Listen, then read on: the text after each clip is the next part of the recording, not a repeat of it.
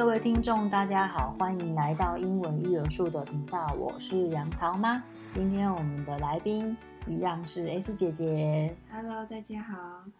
嗨，呃，上集我们本来要说要这一集要讨论德国夏令营的续集，但是因为我们最近常常有被呃问到家教的问题，所以呢，因为呃正正值要开学的期间，我们就来跟大家来讨论插播。哦，我们这一集要讲的是考试不是不会写，其实是题目看不懂，家教真的有用吗？然后兰斯级数是什么？那现在就会说，哎，现在有时候常常啊，就是会碰到英文看不懂啊，或者是题目看不懂的问题呀、啊。那我们就来问问看，S 姐姐，你会看不懂题目没办法作答吗？会，小时候常常经历过这个事情。那你是碰到什么样的情况之下不会作答？呃，就比如说我有一次小四的时候嘛，那时候我们就在考行星的一些相关问题，然后我们就有考到行星的排位这样。就是什么太阳啊，什么火星，什么我现在有点忘记了。但是呢，以前就是我们有分两种考，他可能第一个就会考说，他会用字问你说，可能说，请问火星排在什么星的后面？这样子，那他用英文讲，然后呢，我可能就不会讲，然后他下面可能就会说，那什么承上题，那什么星，呃。火星跟什么什么星隔了几个星期把那个星的名字列出来，那我可能就会看不懂，因为它那个字体会题目看不懂，对，它会 overlap，嗯，你知道，所以就看不懂。但他如果把那个题图片标出来，然后让我填，我就可以填进去。但他可能用字问的时候，我就讲不出来。所以这就是题目看不懂，没办法作答。那如果是行星的排列组合，你就会知道这是天王星、海王星，然后是太阳。其实我是理解，只是我是无法理解那个英文的文法，或者是它的问法。然后你根本看不懂，所以你就不会写。对，但我当初也没有想到是我看不懂，是后来老师 PDA 的时候告诉我说，teacher meeting 时候老师讲的，他把那个他把你的那个。作答的那个答案，那个那个考试题目拿给我说，你看做图的时候你会回答，但是如果是写成文字的时候，你就不会写了。嗯。所以那时候是我们第一次发现说，哦，原来有这个问题。那你不是只有英文有这个问题，你其实中文也有这个问题过。对，就是很你很小的时候，那时候你好像念公立学校的时候，在那个二年级的时候。有你，你有一次学校考了一题叫就就是一个英文考试题目，但是呢，那个是中文的题目，但是在考英文，然后他就问你说 this and that，结果你竟然那一题答错，对，然后我就觉得非常的纳闷，我给你花那么多钱去补习。然后去分不清楚，对，你为什么会 listen that 分不清楚？我实在非常的纳闷。然后我记得那天考了好像六十几分吧，我整个人快要昏倒。我的安静麦老师气得要疯掉，他直接叫我把那张考试卷拿去重印。我整个我只能觉得我快要昏昏倒了，然后觉得快要心脏麻痹。但我觉得说，你怎么可能会 listen that 会？会不会呢？嗯、我我觉得不可能。嗯、然后，但是我想说，我后来研究了一下那一张中文在考英文的考卷，我就发现说，我好像我也看不懂，就是那个题目的意思，他到底要表达什么？因为他是用中文在问 this and that，嗯，所以妈妈自己也看不懂。然后我就觉得说，我就要问一下你。然后我说，哎，你过来一下，来来来，妈问你一下。然后你说啊，什么什么？那边时候很小，小学六年级。然后我就说，我问你。就是，我就问你说，this 是在哪一个位置？that 在哪一个位置？你就指给我看。那哎，我问我用这样问你的时候，你就说 this 在这里啊，that 是远一点啊。嗯。然后，然后我说，哎，那你会？那你为什么会答说？我怎么知道？我怎么知道？然后你就跑去玩了。那因为我本来其实对成绩就没有那么那么在意，说一定要。一定要考什么分数？妈妈可能对于品格教养会比较在意，嗯，所以这件事情我就只是觉得纳闷，但当然会觉得他怎么会六十几分？只是也没有太也没有那么生气啊，只是想说，嗯，怎么会 this and that 不会回答？所以后来呢，就会发现说啊，原来其实看不懂题目这件事情真的会要人命欸。我想起来了，嗯，但是那题目其实自己有问题，他印了一张纸，他就印了一个哎在纸左边。对，他就另外一张页页，然后还在纸右边。那两，他就是都在纸一样的东西，他只是把那个东西翻过来。那我是要怎么知道哪个字是哪个字的？对，因为我后来发现我也看不懂他到底要表达问题。对，好，但是但是那个题目不管怎样，就是它就是会发生你看不懂题目的问题，因为有可能你看不懂，但别人看得懂，嗯、或者是我们两个刚好都看不懂。所以那天就是安琪曼老师很生气，就立马超生气的，因为没人可以接受啊，期待个爆炸。那那这谁都会看到都会爆炸吗？对啊，因为那是最基本的单词。对，后来我把你叫过来问你的时候，我发现哎，你会回答啊，然后我就发现啊，原来可能是题目看不懂，嗯、然后可能我也没有意会到他到底想要表达什么意思，只是我觉得那些那只是很简单的，不可能不知道。嗯，所以那时候就开始发现说，哦，原来题目看不懂是会没有办法有分数的。所以那我我想要跟你问一下，是说，哎，那你的解决方法有什么？我后来就有上家教，嗯。然后我家教的时候，假如说像这次嘛，我在省台，假如说是这次呢，我没有用这个考题，但是假如说是这样的话，我可能就考完之后就会把考卷带回家，然后就会跟家教复习，问家教说这题为什么，为什么是这样，为什么不是我想的这样，为什么老师说是这个方法？OK，所以呢，刚才我们可以补充一下，就是家教这件事情呢、啊，自从 COVID-19 疫情开始之后呢。我们就全面都改线上家教，那一直到现在，我们都还是呃采用线上家教，就再也没有实体家教这件事情。那这个状况呢，主要是因为比较便利，嗯、我们随时在哪里都可以上课，不管有没有时差都可以。对，不管有没有时差，或者是我们有没有出去玩，嗯，或者是我们刚好在外面，好，只要电脑一打开就可以就可以上课。有时候我们在外面运动，真的来不及回家，就咖啡就带带带电脑，也在球场直接开电脑就上家教课，然后随时都可以上。然后呢，那就是很方便，所以后来我们就全部都改线上家教，不是全部改，我们是一直从 COVID-19 之后就一直都是线上家教。那还有一个重点就是，呃，老师喜不喜欢小孩？呃，不，小孩，sorry，是不是啊？另外一边是看这个老师适不适合这个小孩，就是假如说像我以前也有上过一些比较无趣的一些家教啊，可能对我来说就比较没有那么有用。然后呢，我个人认为，如要如何鉴定这个老师适不适合那个小孩，就是这样，就是上完课之后可以问小孩说，可能问他说，哦，你今天学了什么啊？然后呢，小孩如果无法回答你的话。那就代表他这堂课并没有很 engage，他并没有跟这个老师有深入的交流，可能就是表面上。所以这不是他的老师，可能是别人的老师，对，因为跟他没有 match。嗯，了解，所以可能就不适合，不适合他。要找适合他才，嗯，才能让你的学习更有效率的，就是往上涨。那你碰到你不喜欢的家教跟老师，你你都怎么办？就只能给下，或者是，哎，要不然就是。一分钟都不能忍耐，对，就没有办法忍耐，因为就是很无聊，你知道，无法专心，所以基本上如果换一个方面讲，没有把你的钱花在对的地方。对，所以你就会告诉我说，可以帮我换一个家教喽。然后我就哦，好哦，明白了解。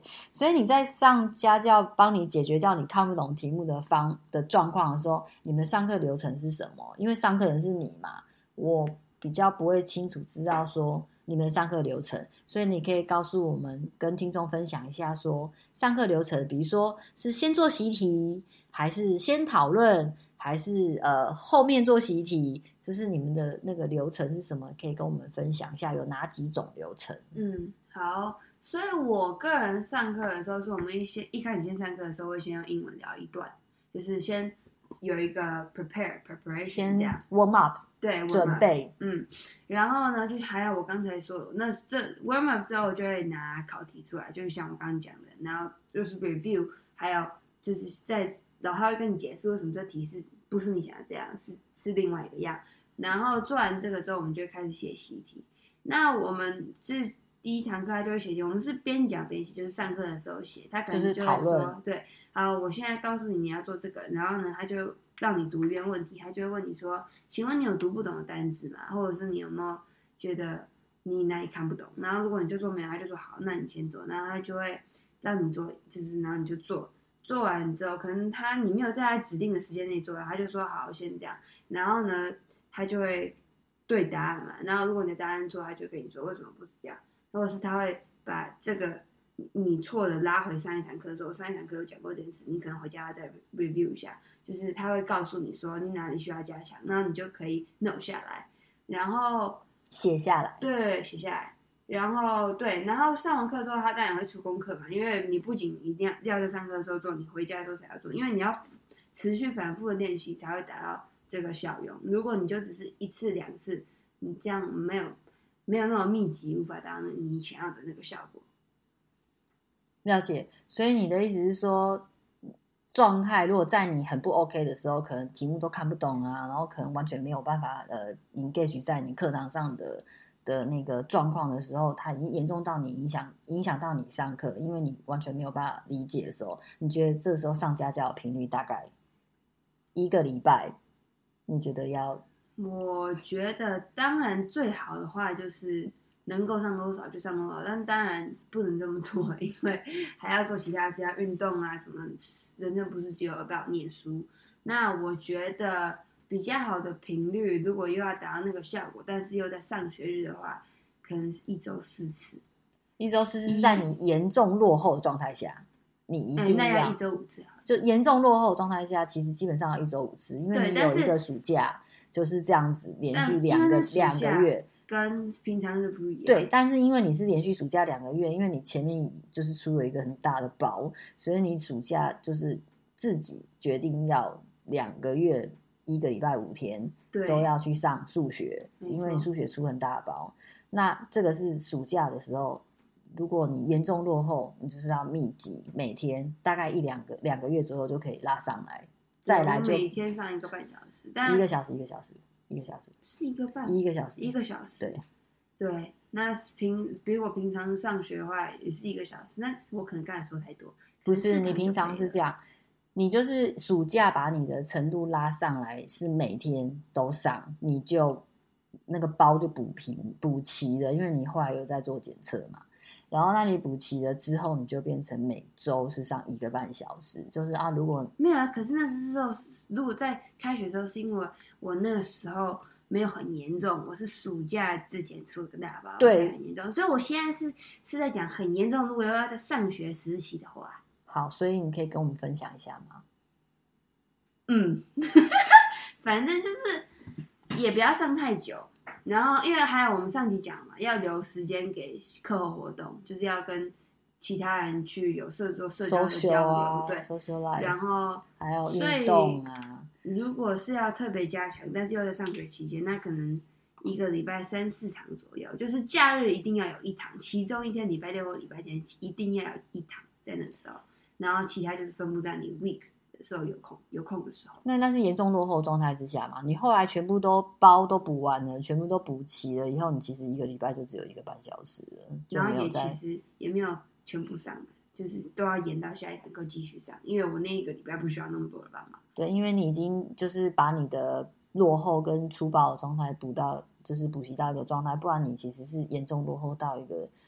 就是就是很严重，很严重到如果你那那为什么他会每天补习这件事情，我们要讲一下，就是说，因为这个包非常非常严重，可能会影响到他下学期的进度，所以呢，我们就经过互动跟讨论之后呢，小孩就觉得他觉得他自己的成绩也不能一直一直往下，然后到不能弥补的地步，所以小孩就提出说，他觉得他可以暑假每天上就会有同都会有。就是同学竞争，不想出个点的时候，对，所以他就终于惊醒的时候，像睡美人起来的时候对，了解。所以这就是呃，就是就是一周上几小时。比如说啊，如果你很严重，你要你就要密集，可能一到两个月把它补上来。它其实不是几小时哦，你还是频率的问题。对，那如果你稍拉齐到一个状态之后，你就可以一个礼拜两次，或者是一个礼拜一次。像你现在就没有。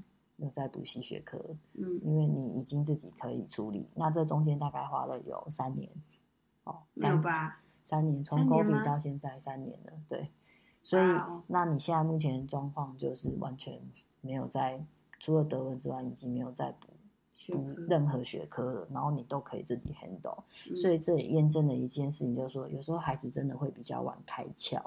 大家就是对每个孩子开窍的时间不一样，家长应该要给孩子更多的鼓励跟正向的鼓励，而不是去。就是压压压抑他，或者是就是要 guide 他们，骂他，或者是羞辱他，或者是就是言语暴力他，应该还是要正向的，因为真的每一个孩子开窍的时间点真的不一样。对，像你也是比较晚开窍，就是到可能国中有开窍就好了。对，还好没有，所以也是这样，三年之后。你就全部都拉上来以后，其实现在就没有在任何学科的补习，然后功课也都还可以这样子，然后只有在补语文的部分，因为语文是一定要对语文不不补就没有办法学了。对，但英文英文你是每天都有接触，所以你就是每天都有在用。那那德文就是你另外选选修的语文嘛，嗯、所以它就是一定要持续。那语文这件事情就是我们要讲的重点，就是它要持续，它没有办法停。停掉，对，因为停掉的话就断了，断了之后就会前功尽弃，所以语文这件事情基本上就是要持续进行的。嗯，那你们在上课的时候呢，你们就是会做习题，然后讨论，嗯，然后做考古题，嗯，然后讨论。嗯，那你家教结束之后还会再做习题吗？嗯，我会啊，我刚不是就是会出功课，然后你就要在。他下下次上课之前做。那假如说像我刚刚讲一个礼拜四次好了，你你能有多少时间你要写这个功课？你当然就下课就要直接写完，或者是上课之前写。这种时候你记忆都还在，所以就可以一直持续。了解。所以其实基本上你现在就是呃，不管做什么事情，只要是呃你有兴趣的，或是你想要付出努力的，你就会自动自发自己去做，嗯，对不对？所以就不太需要有人盯你。所以你现在除了德文之外，你没有。任何其他的补习了，那你英文是每天都有在用，都有在上课，嗯，所以其实也是每天都有。那所以关于，所以你觉得你日常的阅读有帮你理解问题吗？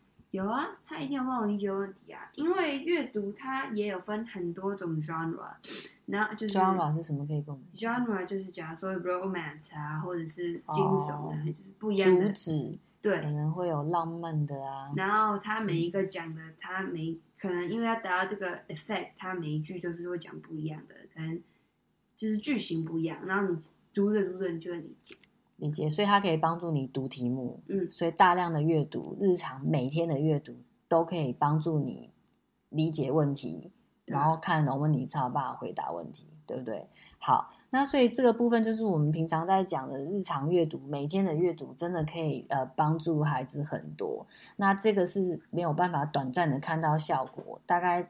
呃，可能一年、两年、三年、四年、五年，你就会发现有做自己有在家做阅读的孩子，跟没有做阅读的孩子的程度，真的会差非常、非常、非常的多。那如果还是持续阅读跟持续不阅读，十年下来的话，这个拉锯会是你无法想象的。那它还可以帮助到，嗯、没错，对不对？嗯。因为我们家是每天都会问你中英文阅读了吗？每天都会问到现在，妈妈每日一句中英文会。念了吗？对，那就关于阅读的部分，可以再再跟大家分享一下。现在就是很多人可能会不明白，说，诶，那阅读很广泛，那它是怎么分级的？那要怎么样可以知道自己孩子的阅读程度？那杨桃妈可以跟大家就是呃提一个部分，就是像我们呃常常在呃英文书籍的部分，它会有一个英文书籍的指标。叫做 Lexile，那台湾的话，我们叫做兰斯级数。那它就是美国的一个阅读的分级制度。然后呢，它就是呃，让你可以去做一个评比。那现在有很多的呃兰斯检测，它就是可以帮你检测出你的小孩的阅读级数。大概是美国小孩的什么程度？那你检测出来之后呢，你就可以去帮你的小朋友买适合他的书籍，然后让他呃可以阅读。那这样子就可以呃一步一步的往上，把他的阅读程度慢慢往上拉。然后呢，那这就是蓝斯分级。所以呢，如果你有做到呃这个部分的理解跟了解的话，你的孩子的阅读程度就会慢慢提升。那现在的检测系统呢，可能大部分都是测出来你的小孩的兰斯级数但它可能没有办法让你提升你的蓝丝激素。那这又面临到下一个问题，就是那我的小孩，就是各位家长的小孩，你要怎么提升孩子的蓝丝激素？那现在坊间可能会有一些呃，会有一种呃线上阅读的系统，它是呃检测完你的孩子的蓝丝激素，它就会让呃小朋友做文章。那文章的话，基本上还是需要老师来带小孩才有办法做，他不是呃自己在家练习就可以的。那像这样的文章呢，如果你一个礼拜可以做两篇，大概一次三十分钟，一个礼拜做一小时，如果可以长长期做下来的话，大概一年蓝丝值照正常的状态下可以成长到一百多一百。那多一百的话，大概就是多一个年级。也就是说，如果你本来是二年级的学生，你做了这样子的阅读，好，每个礼拜都做两次，最少两次，那你可能下一个年段你就是可以正常再往上一个年级。那这就是说，这样这样子的系统可以让你比较清楚的明白知道小孩子的状况，他现在阅读的程度在哪里。那他是否要提升？所以其实有很多种方法可以辨别自己孩子的呃阅读状况跟阅读的程度。那这是我们今天可以跟你们分享上，就是有一些不一样的新的东西，或者是说可能在国外已经很久的，只是说可能呃在台湾的家长不一定会知道。那今天我们的分享就到这边，下一次我们就再见喽，大家拜拜。